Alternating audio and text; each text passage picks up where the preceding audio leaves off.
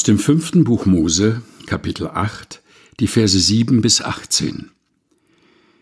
Denn der Herr dein Gott führt dich in ein gutes Land, ein Land, darin Bäche und Quellen sind und Wasser in der Tiefe, die aus den Bergen und in den Auen fließen. Ein Land, darin Weizen, Gerste, Weinstöcke, Feigenbäume und Granatäpfel wachsen. Ein Land, darin es Ölbäume und Honig gibt. Ein Land, wo du Brot genug zu essen hast wo dir nichts mangelt, ein Land, in dessen Steinen Eisen ist, wo du Kupfererz aus den Bergen haust. Und wenn du gegessen hast und satt bist, sollst du den Herrn, deinen Gott, loben für das gute Land, das er dir gegeben hat. So hüte dich nun davor, den Herrn, deinen Gott, zu vergessen, so dass du seine Gebote und seine Gesetze und Rechte, die ich dir heute gebiete, nicht hältst.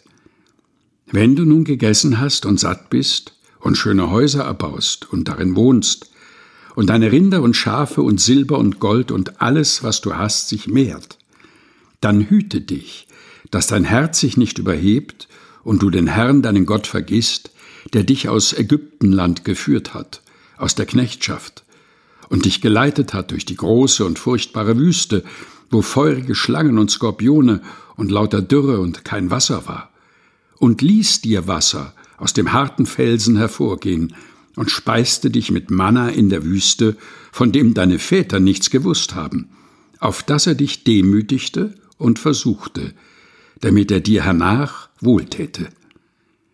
Du könntest sonst sagen in deinem Herzen, meine Kräfte und meiner Hände Stärke haben mir diesen Reichtum gewonnen.